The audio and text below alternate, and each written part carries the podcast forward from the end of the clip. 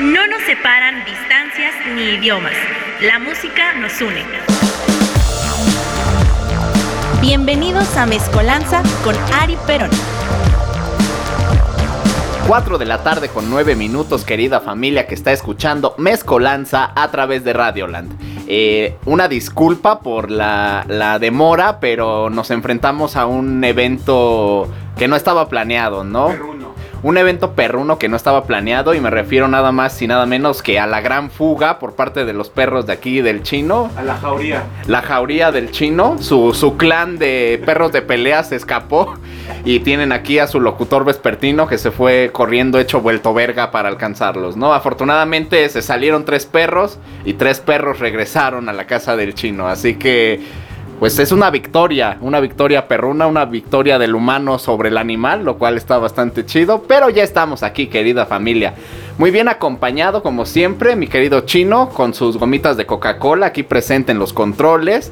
Rafita Tinoco, que está presente haciendo el Instagram Live, al cual ya se pueden ir uniendo a través del perfil de aquí de Radioland, Radioland MX. Aquí los esperamos.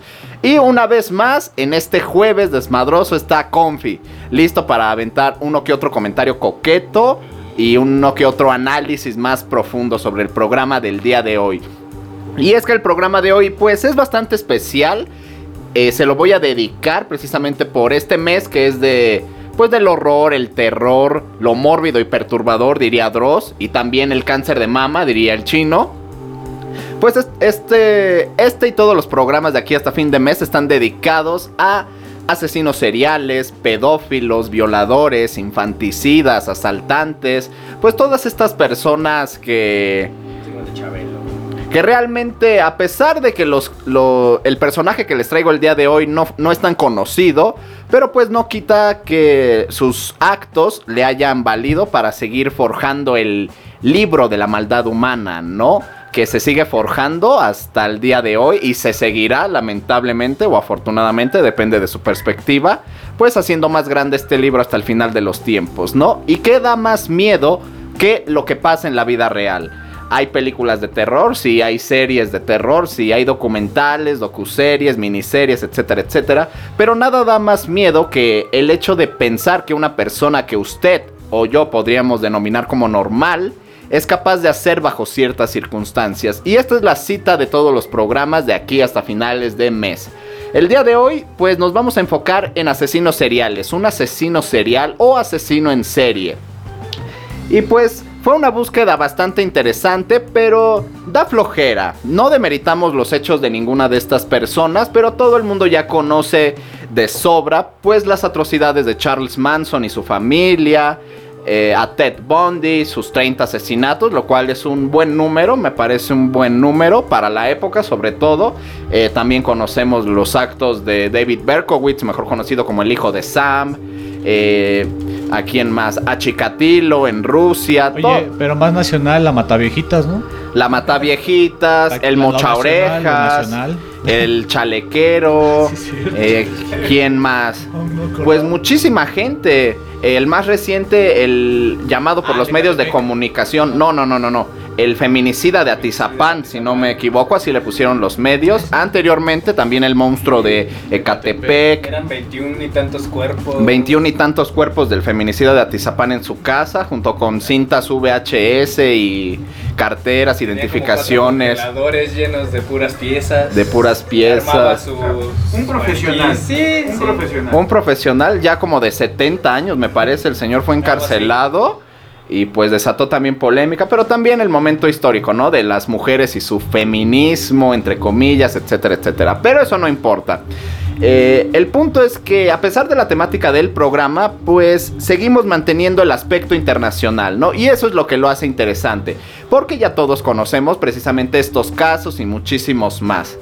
Pero eh, buscar asesinos que no sean tan conocidos, pero que sus actos pues sean dignos de ser contados, pues hace que la experiencia sea más enriquecedora, sobre todo para los que como yo somos amantes pues de este tipo de temas, ¿no? Asesinos seriales y además como si no me equivoco, como dicen eh, un diálogo de la película de Venom, que lo dice Woody Harrelson, todos aman a los asesinos seriales, ¿no? Y creo que es verdad A todos nos fascinan, y digo todos entre comillas, porque realmente hay gente que no le gusta esto, pero a los que nos interesa este tema, eh, nos gusta ya sea la manera en que mataron a las víctimas, o incluso concebir el hecho de cómo despertar al día siguiente después de matar a alguien y seguir tu vida normal, ¿no? Hay aspectos interesantísimos. Es que hasta para ser malo hay que ser muy inteligente. Hay que ser bueno. Hay que ser bueno, sí, o sea, En alguna ocasión había un como cuestionario de las cosas que denotaban si eras psicópata o no, ¿no? Una de las preguntas era el tú matabas a alguien en un lugar público y qué hacías, ¿te ibas o te quedabas? Ahí dejamos la pregunta para los del Instagram. Vamos a ver qué pasa. Vamos a ver qué pasa. Ya está el test aquí por el querido Confuse. Si usted mataría a alguien, lo haría en un lugar público y se quedaría o se iría. ¿Qué haría usted? Coméntenos. Y pues bueno, antes de pues empezar con este programa, pues vamos a dar un poquito de contexto, ¿no? Además vale la pena decir que eh, si se va a hablar de un asesino serial el día de hoy es porque realicé una encuesta vía Instagram, ya lo saben, a la cual me pueden seguir como Ari Perón L y pues puse varias opciones y la gente votó por asesino serial, aunque empató con caníbal. Así que el siguiente programa vamos a hablar de algún caníbal bastante famoso. Y sobre todo como a partir de hoy eh, me parece que ya se pueden conseguir boletos para El Silencio de los Inocentes. Película hermosa y muy muy chingona de el maestro Anthony Hopkins. Pues por ahí podemos meter alguna que otra sorpresa. Pero la idea es que no sea tan conocido. Pero bueno, ¿qué es un asesino serial o asesino en serie? Pues este es un individuo que asesina a tres o más personas en un lapso no mayor a 30 días con un periodo de enfriamiento entre cada asesinato, ¿no? Enfriamen- enfriamiento es la palabra que usamos para denominar precisamente este periodo de inactividad, de ser una persona normal, mientras matas a una persona, ¿no? Eso es un asesino en serie. Y pues bueno, el día de hoy eh, vamos a hablar de un asesino francés. Hoy nos vamos a ir hasta Francia, la Francia de 1869, hace 152 años. Y para que nos demos una idea de qué ocurría en el mundo hace 152 años, pues les traigo algunos datos, ¿no?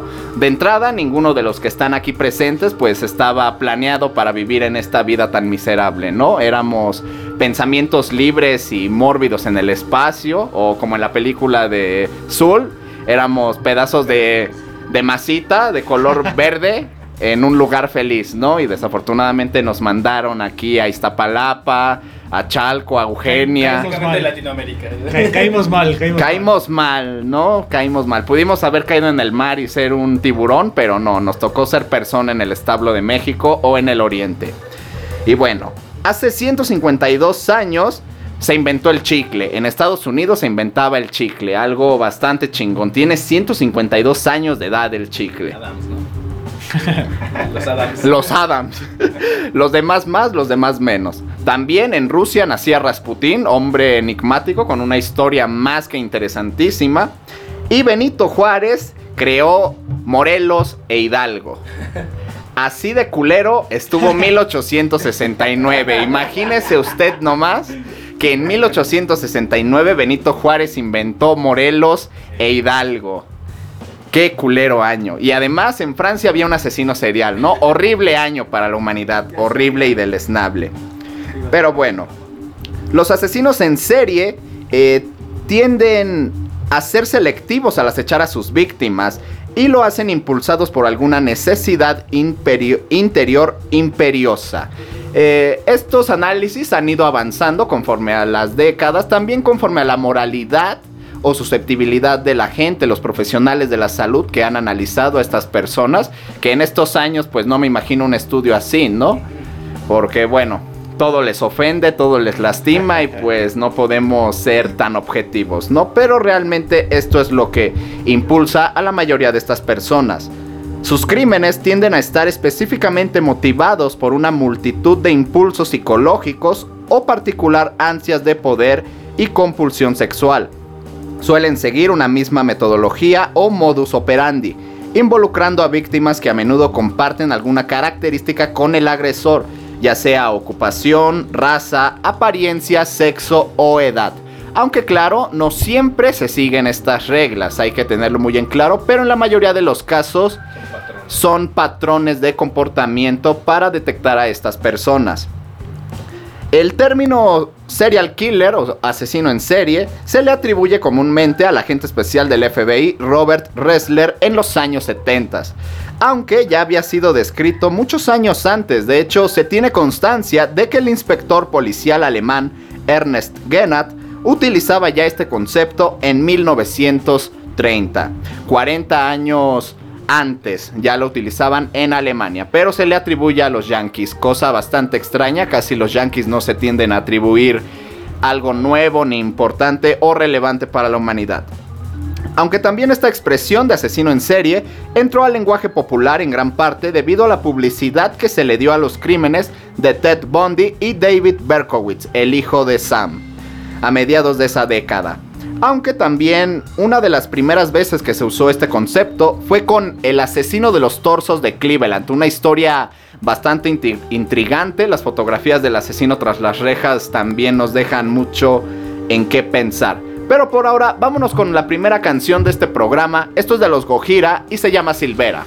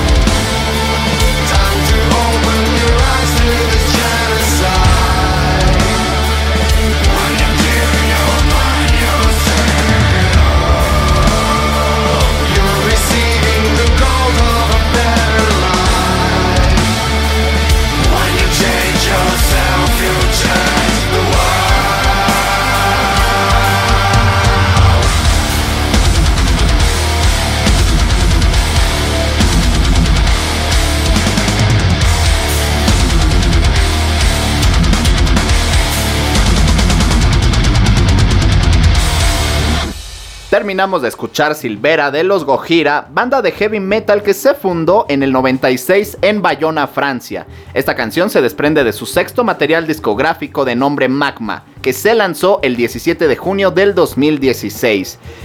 Ahora rápidamente les voy a explicar algo muy interesante y son los niveles de maldad. Así como en Stitch. Así como en Stitch, en Lilo y Stitch, donde Lilo pintaba en rojito toda su maldad de Stitch, pues hay una escala para el ser humano que es bastante interesante.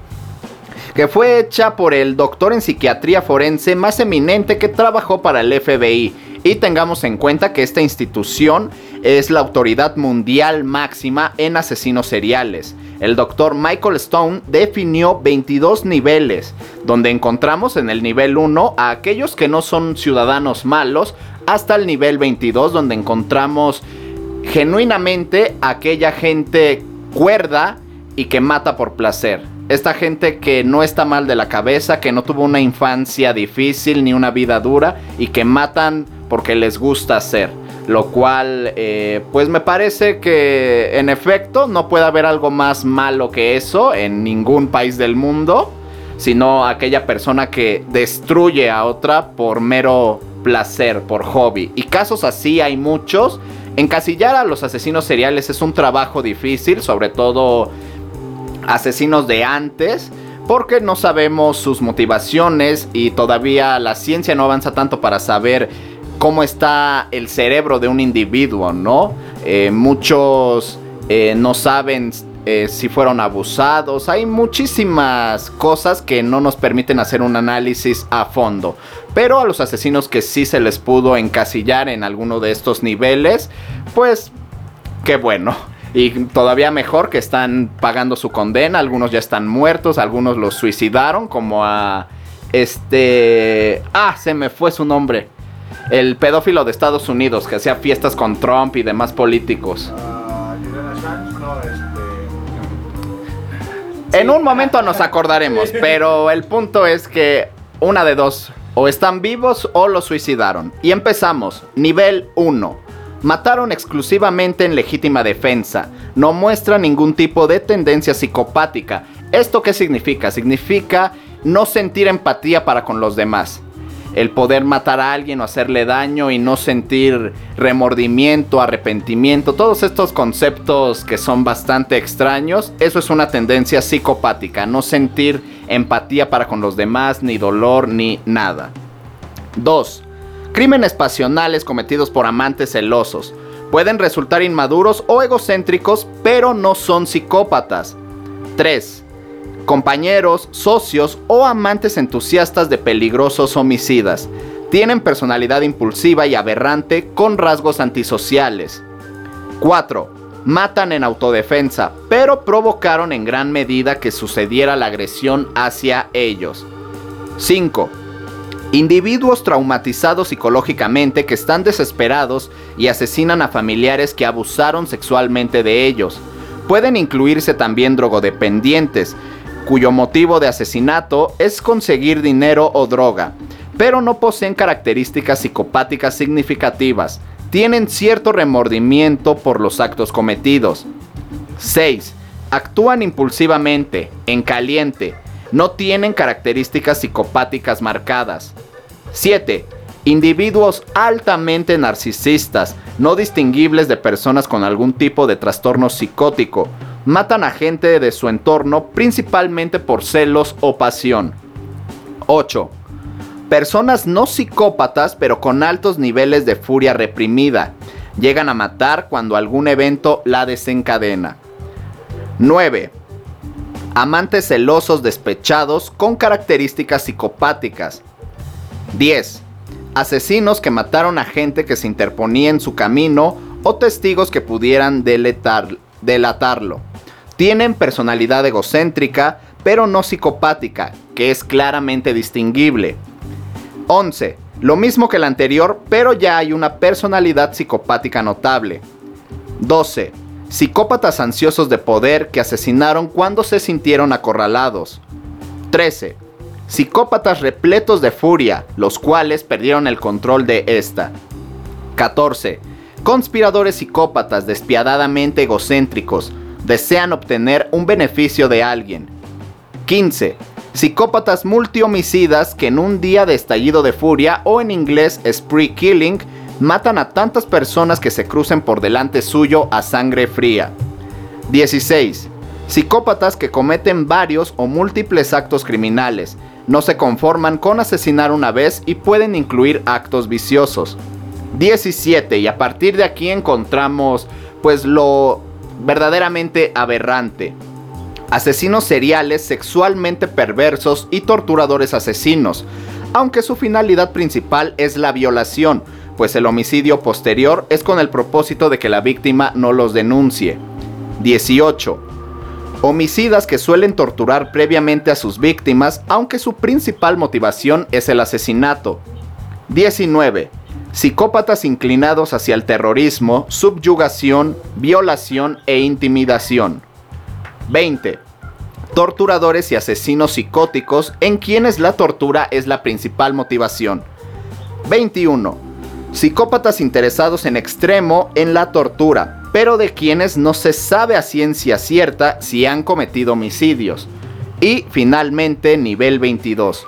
Torturadores extremos y asesinos psicopáticos, para los cuales la tortura es la principal motivación. Sus crímenes involucran tortura sexual prolongada, seguida por el asesinato de sus víctimas. Y nos vamos con otra canción en lo que platicamos aquí porque los noto bastante serios. Esto es The Apostle of Your Last War de Dagoba.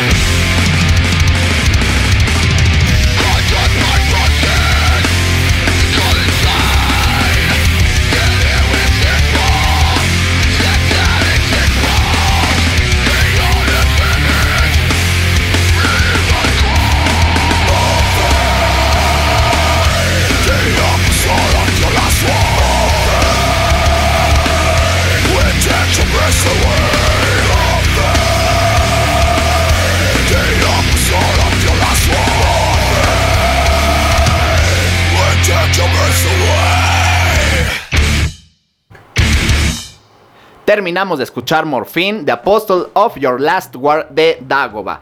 banda francesa. Todas las canciones de este programa son de grupos franceses, ya lo platicábamos fuera del aire, pues porque hubiera sido bastante extraño poner reggae, rockcito, hip hop, habría sido algo bastante extraño por la temática del programa, así que decidí poner pues metal en sí.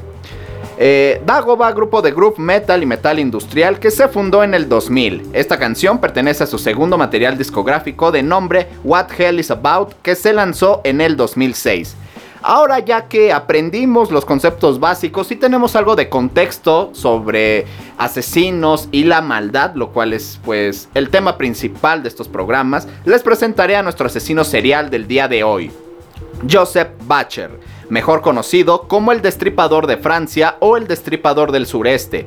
Fue un asesino serial que nació el 16 de noviembre de 1869 en el pueblo de Beaufort, sus señas de identidad eran su cara semi paralizada y un sencillo sombrero blanco de piel de conejo.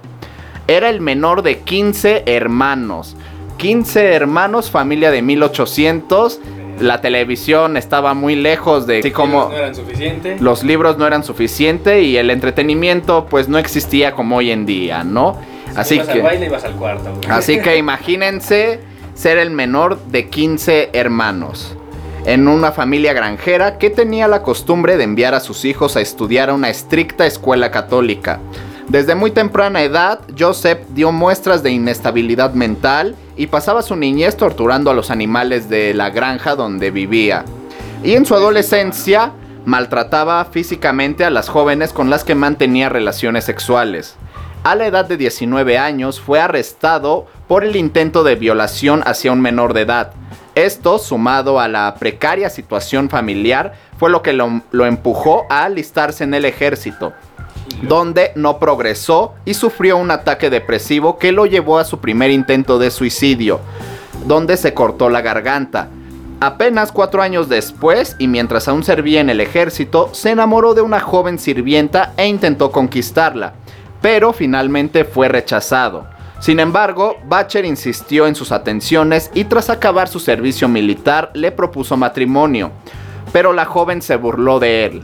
Esto definitivamente fue el detonante en su ya perjudicada mente de Bacher, quien reaccionó violentamente disparándole a la joven cuatro veces. Pero afortunada o desafortunadamente, ninguno de estos disparos fue mortal. Tras el incidente, Bacher intentó suicidarse nuevamente, esta vez disparándose dos veces en la cabeza. Pero una de las balas se quedó incrustada en su cráneo para el resto de su vida y tuvo como consecuencia la paralización de los músculos de la parte derecha de su cara, incluyendo su ojo. Estos acontecimientos desembocaron en su ingreso en la institución mental de Dole en Jura. A los pocos días de su ingreso, Bacher consiguió escapar para terminar siendo capturado de nuevo, tras el descubrimiento de un cuerpo de un joven de 17 años apuñalado y con el vientre abierto. Bacher se declaró culpable de este crimen y acabó de nuevo ingresado en el sanatorio, hasta que fue dado de alta en abril de 1894. Cuando Bacher fue liberado, tan solo tenía 24 años. Pasó otros cuatro años más vagando por el sur de Francia como un vagabundo, tocando un acordeón y trabajando cuando se le presentaba la oportunidad. Él fue liberado de la institución mental al ser considerado curado, pero esto estaba obviamente lejos de ser verdad. En el transcurso de estos cuatro años que estuvo como vagabundo por Francia, cometió numerosos y dantescos crímenes. Así como se puede decir que fue su inicio de su carrera criminal de Joseph Bacher. Pero antes de contarles su historia, su juicio y su final, nos vamos con otra canción, desafortunadamente. Esto es de los Betraying the Martyrs y se llama Our Kingdom.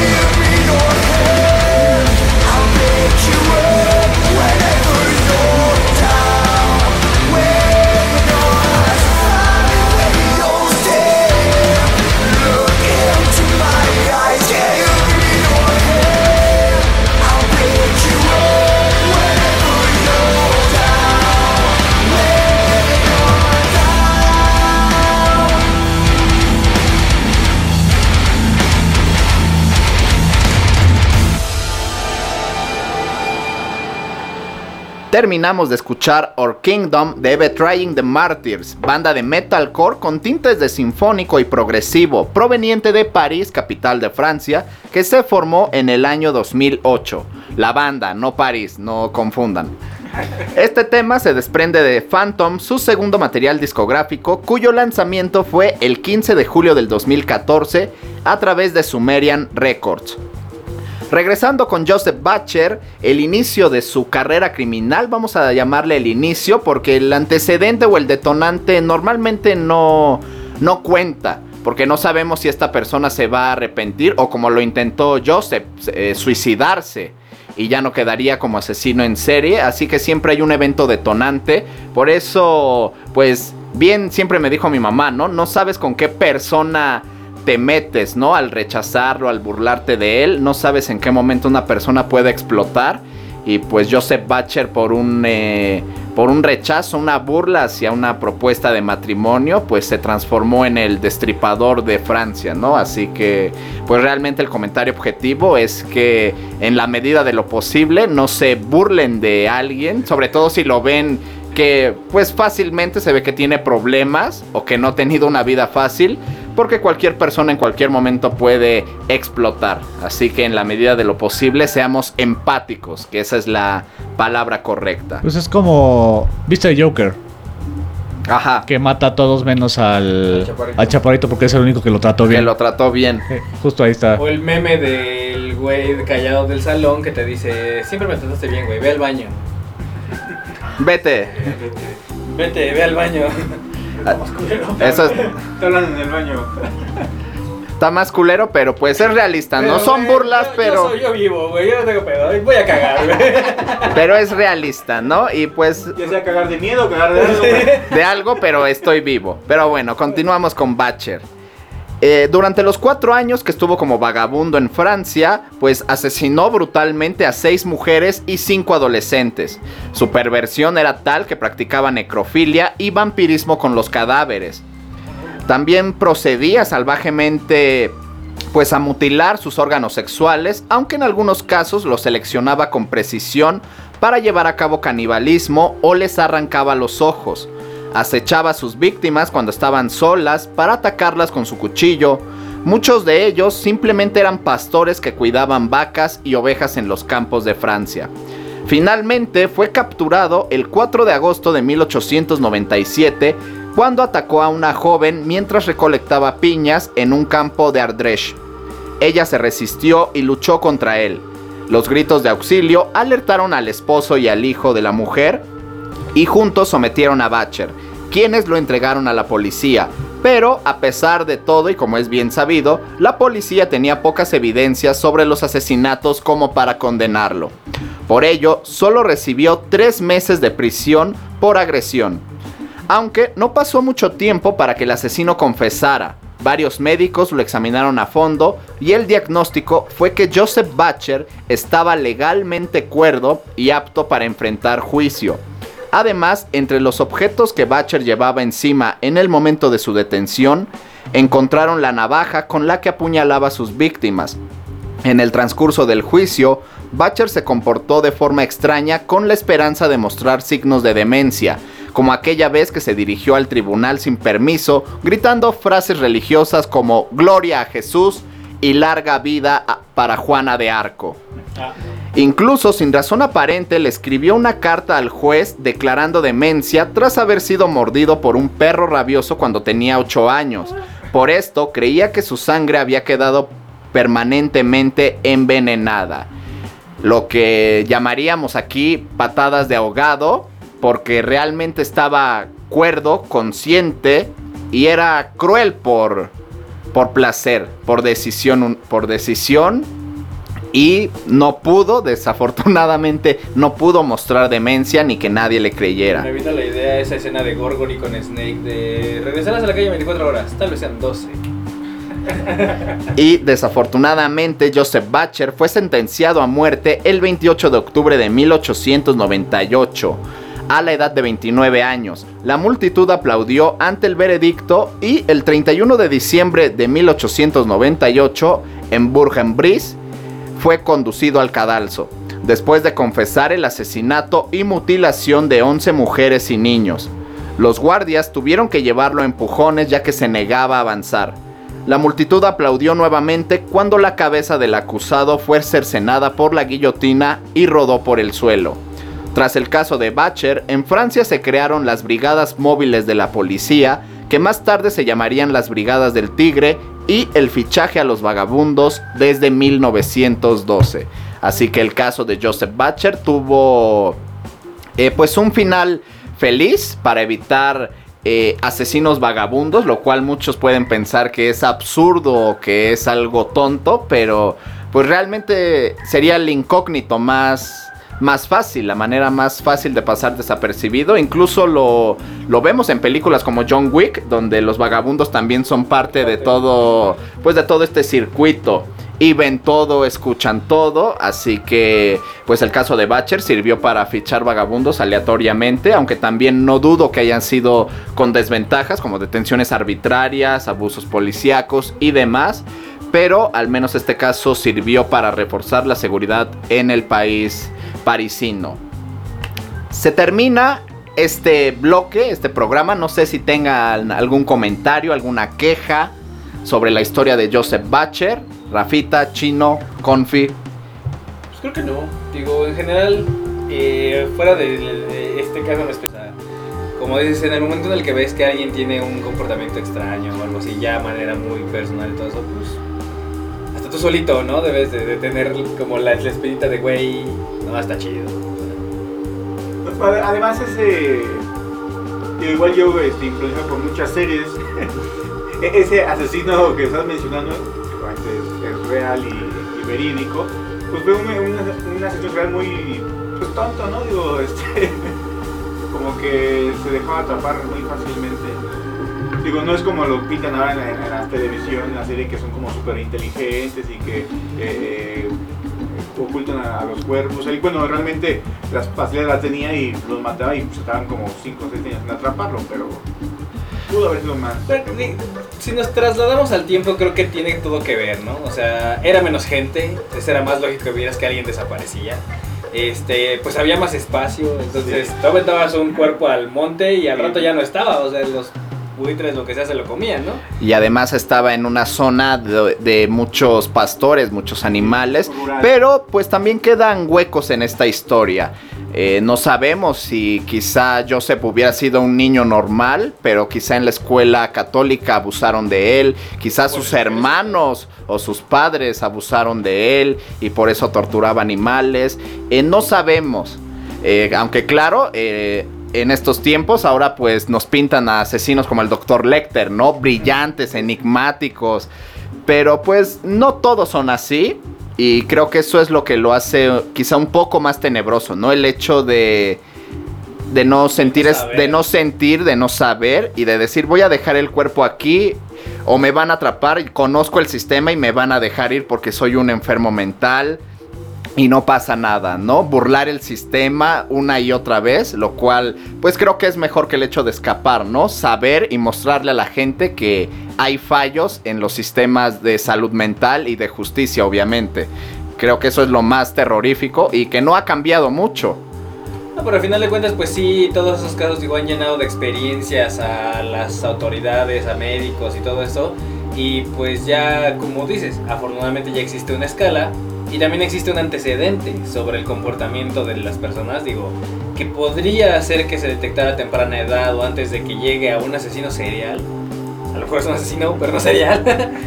pero pues digo, ya habrá consecuencias mayores. Digo, alguna vez lo comentábamos que el, este, el sistema de Estados Unidos en específico se basa mucho en experiencias. Pero, pues güey, si tienes una experiencia en la que al asesino serial de 20 personas que nada más le pudieron hallar 3 y es bien carismático como el Ted Bundy, no lo vas a, a sentenciar como es debido. O sea, le vas a dar chance de que tenga, no sé, libertad condicional o cosas así. Y sus trastornos no se van a borrar por eso. O no porque vaya con un psicólogo, le digas que eche ganas, o sea. Son, son, Siéntate bien. son, son sistemas de leyes bastante absurdos y estúpidos y el sistema americano es uno de los Sí. mayores y se presta a eso. Pero bueno, nos vamos con otra canción. Esto es de Masacra y se llama Enjoy the Violence. Una buena manera de cerrar este bloque.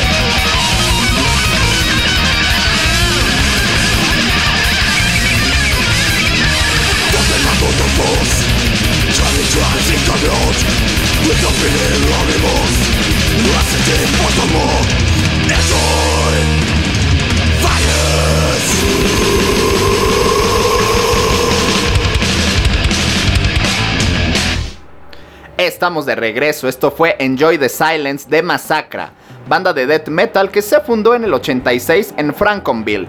El tema pertenece a su segundo material discográfico de mismo nombre, Enjoy the Silence, que se lanzó en enero del 91. El 6 de junio del 97, el guitarrista y vocalista Fred Death Duval murió a la edad de 29 años debido a un cáncer en la piel. Eh, generando así la disolución del grupo, aunque algunos de los exintegrantes formaron una banda de metal industrial llamada Zero Tolerance. Ahora que culminamos con el especial del día de hoy y no se pierdan la próxima emisión de Mezcolanza el jueves a las 4 porque vamos a tener algún caníbal, algún caníbal célebre, un tema bastante lindo del cual no vamos a hablar ahorita, pero que sin duda alguna tiene muchísimo, muchísimas vertientes y es un tema bastante interesante.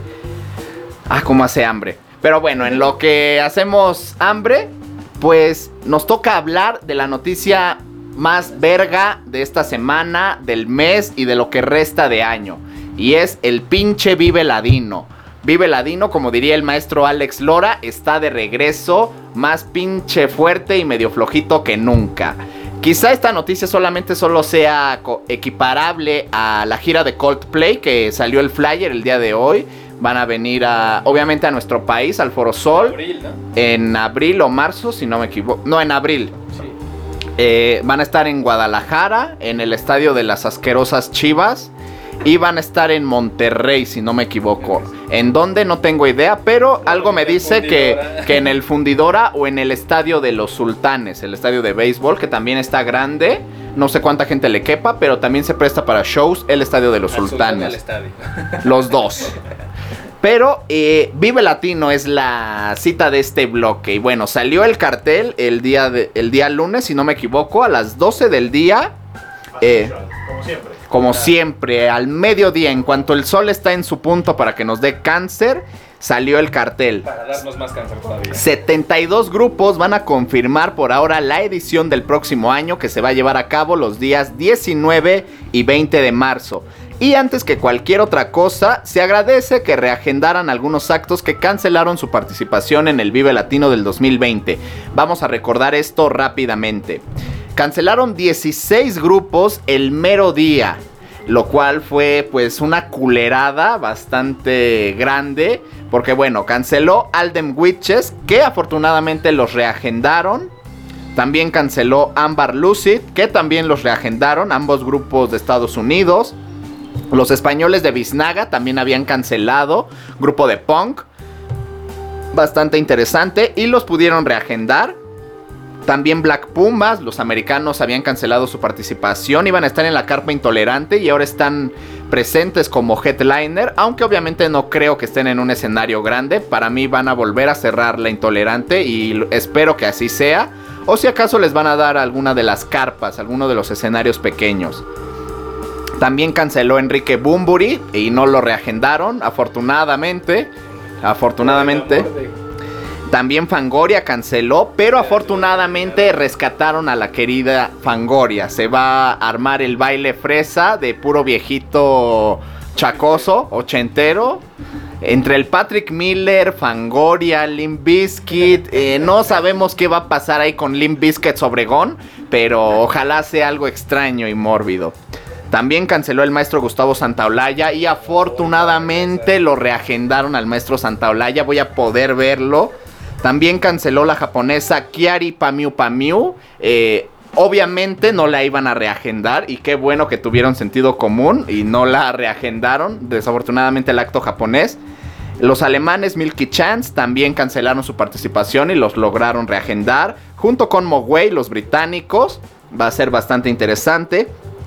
Pero los actos que desafortunadamente no nos van a acompañar el próximo año va a ser Portugal de Man, eh, Rodrigo y Gabriela, desafortunado.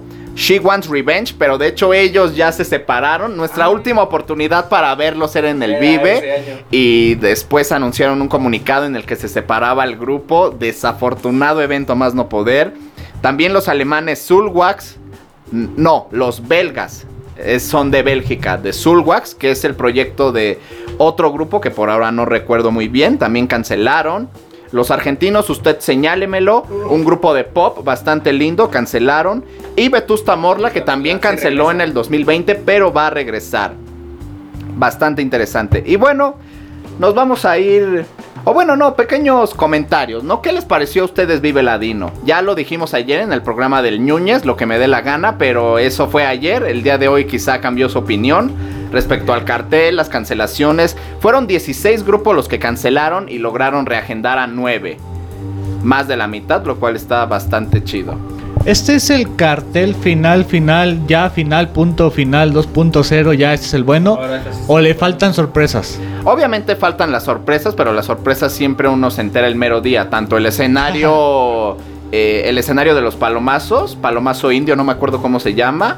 Y pues las sorpresas que las anuncian el mero día, que yo creo que van a ser dos o tres grupitos de México. O si acaso un, dos grupos de México y un sudamericano. Y, y si fuera la sorpresa así que digan los bunkers. Me cago. No lo Me creo. voy a la reventa, güey. Me voy a la reventa. Es No lo creo, güey. Este, digo, yo creo que trataron de hacer algo muy ambicioso, pero para ser honesto, o sea, yo no voy por un tercio del cartel. O sea, para la verdad, este, digo, como lo decías, Limp Bizkit y todo eso son bandas muy icónicas, pero si son cinco las que tengo muchas ganas de ver, a lo mucho. Sí. La no. 5 de 72, pues sí, Yo- no es yo- alentador Yo la sí me quedé estadística. con el rumor de los bunkers y Yo era, era, también. era la... Iba a ser el parteaguas para que los comprara o no. La verdad es que sí. Fuera de ahí, no, digo... En No. algún momento salió un cartel falso, digo que era también muy ambicioso, pero anunciaba incluso otras bandas diferentes. Otro- otros abuelos. Ajá, o, eh, anunciaba Scorpions, por ejemplo. Pero fuera de eso, el lineup estaba como más enfocado a la escena del rock en español. Ahorita aparecía Odiseo, aparecía esas banditas. Digo, eh, yo sí soy fan, la verdad.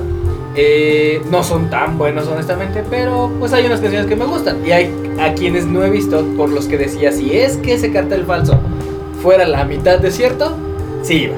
Pero ahorita no. Que también recordemos, eh, seguimos en pandemia, precisamente por eso este cartel es tan nacional. No es que nos guste la música mexicana, no es que le queramos dar proyección a los proyectos nacionales, porque obviamente, pues, valen verga, nos dan asco, no nos gustan, o pagan para tocar en el Vive, lo cual es válido. Si tienes el dinero, lo usas y finalmente el objetivo es llegar a más gente de lo que puedes meter a Caradura o al Imperial que ya no existen, pero Alicia. a la Alicia y pues si lo tienen como los chicos de Canvas que para mí son los que pagaron hasta lo que no por estar, pero pues ojalá les vaya chido, ojalá haya gente en el escenario y ojalá pues esa inversión les sirva a los chicos. Eh, pero finalmente para mí el cartel está bien. Digo, hay, hay talento y lo importante es que lograron reagendar a los grupos del 2020, así que hay una segunda oportunidad para los que no los pudimos ver. Hay gente ansiosa por ver a Black Pumas, Sí. hay gente emocionadísima por poder ver a Vetusta Morla, quizá en el principal, que era donde iban a tocar precisamente en el 2020. Iba a ser Vetusta Morla y después Guns N' Roses. De hecho, creo que 30, eh, el de 31 minutos lo extendieron los dos días precisamente por eso, porque tenían que rellenar el bastante espacio y el show estaba como dos horas completo. Lo cual estuvo bastante chido. Pero Ahora pues, sí. ojalá el próximo año, pues de entrada lleguemos. Los que tenemos boleto, ojalá lleguemos. Eh, ¿Ya oja- tienes boleto? Ya, perro. Perro. Perro. Al unísono. Perro. Ojalá y ojalá los grupos lleguen. Ojalá el maestro Santaolalla llegue a Vive Ladino. eh, no espero nada de los demás, yo solamente espero al maestro Santaolalla. Pero bueno, en lo que seguimos platicando, nos vamos con la última canción de este programa. Esto es Bible Fu de Lofofora.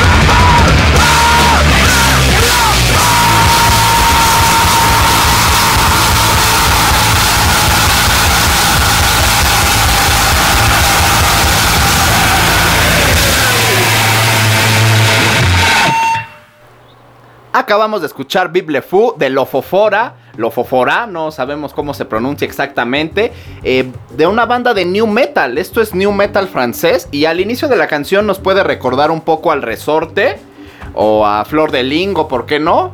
Pero pues así suena el new metal en Francia, bastante, bastante bien.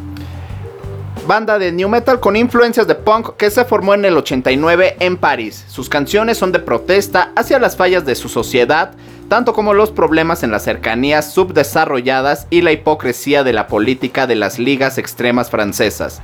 Este tema pertenece a su tercer disco de nombre Peu, cuyo lanzamiento fue el 15 de junio de 1966. Y así le decimos adiós al especial de asesinos seriales del día de hoy. No se pierdan el programa de la próxima semana donde vamos a tener algún caníbal Obviamente me gustaría tenerlo aquí de invitado, pero pues no se puede, ¿no?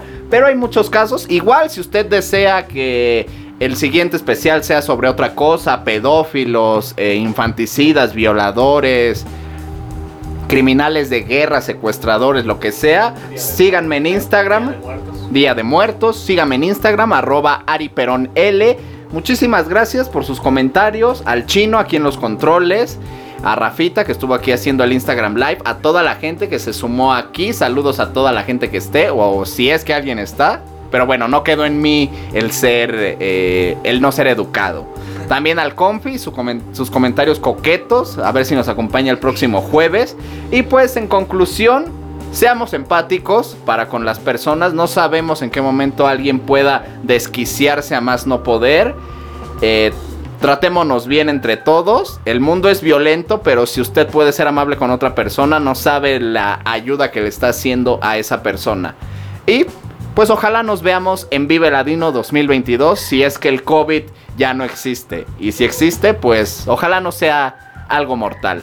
Los espero el próximo jueves en punto de las 4. No se pierdan los demás programas de aquí de Radioland. Cuídense familia. Paz. El viaje de hoy ha terminado. No te pierdas la próxima emisión por Radio